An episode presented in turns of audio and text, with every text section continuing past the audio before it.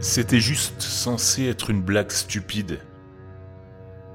Est-ce que tu savais que certaines personnes pouvaient pirater les caméras de surveillance? Mon ami, Johnny, c'est un as de l'informatique. Et il pensait que ce serait très drôle d'effrayer quelqu'un en l'espionnant et en parlant dans le micro de sa caméra. Avec le recul, c'était plutôt une mauvaise idée, c'était un peu bizarre. Mais on avait 15 ans. Mon pote Eddie était d'accord et je ne voulais pas être le rabat-joie de la bande qui leur dirait qu'on ne devrait pas enfreindre la loi en espionnant les gens. Ce serait complètement naze, pas vrai? Il a fallu environ une heure à Johnny pour pirater la caméra. Le compte était enregistré au nom d'un type qui vivait à plus de 1000 km de là, au Texas.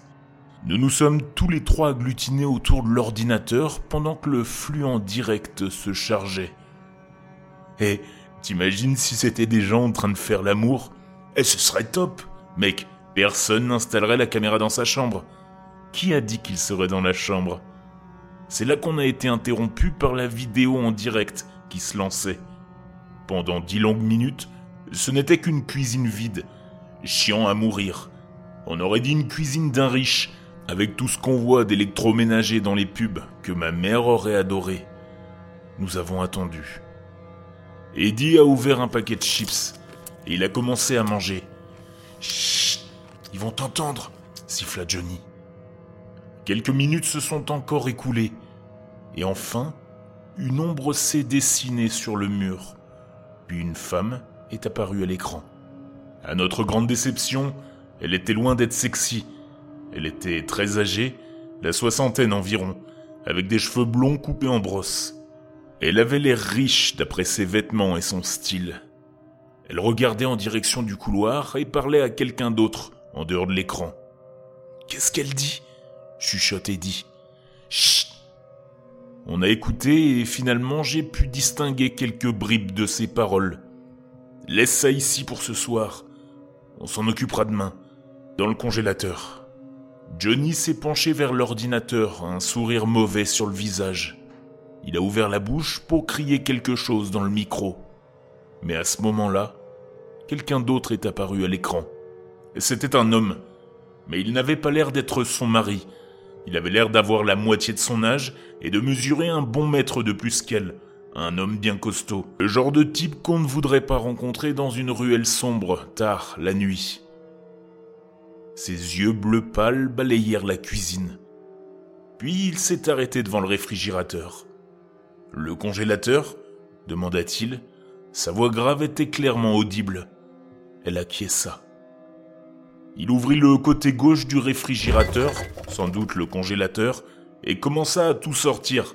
Pas seulement la nourriture, mais aussi les étagères et les tiroirs, comme le fait ma mère lorsqu'elle fait le grand nettoyage de printemps.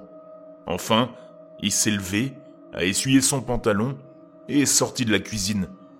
Quand il est revenu, il traînait quelque chose derrière lui. J'ai regardé l'écran, le cœur battant. Un grand et long objet dans un sac poubelle noir glissait derrière lui sur le sol de la cuisine. Il s'est arrêté un instant devant le réfrigérateur, puis il s'est accroupi. En grognant, il a soulevé l'objet et a commencé à essayer de le pousser dans le congélateur. Johnny, Eddie et moi, on s'est regardés, bouche bée. Je savais que nous pensions tous à la même chose. Est-ce que c'était un cadavre? L'homme a donné une autre impulsion à la chose, mais au lieu d'entrer dans le congélateur, elle est retombée dans sa direction. Il l'a esquivée et elle est tombée sur le sol, avec un bruit sourd et écœurant. Mais dans sa chute, le sac poubelle s'est ouvert. Une main pâle et ensanglantée en est sortie. Johnny, Eddie et moi avons crié. Mais dès que le son a quitté mes lèvres, je me suis souvenu. Merde, le micro est allumé. Leurs têtes se sont tournées vers nous. Il y a eu une pause. Ça venait de la caméra? A-t-elle marmonné à l'homme? Quelqu'un. Quelqu'un a peut-être piraté votre caméra? Cela arrive, a-t-il répondu.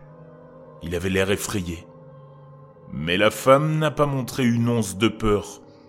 Elle s'est précipitée vers la caméra, son visage entier emplissant l'écran, les bas saillantes, les lèvres ridées, serrées l'une contre l'autre.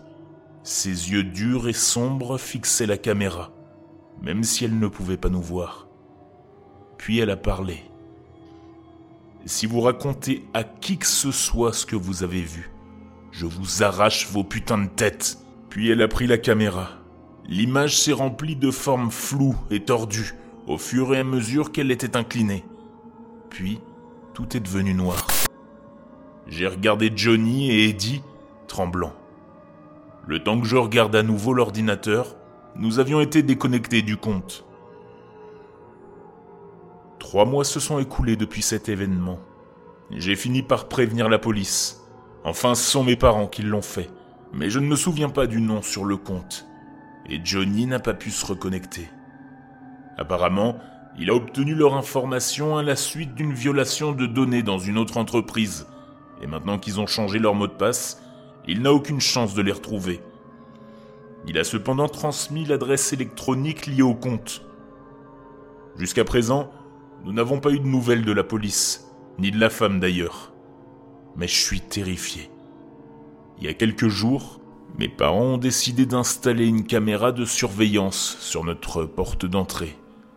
Et quand je suis rentré de l'école hier, j'aurais juré avoir entendu quelque chose dans le microphone pendant une seconde.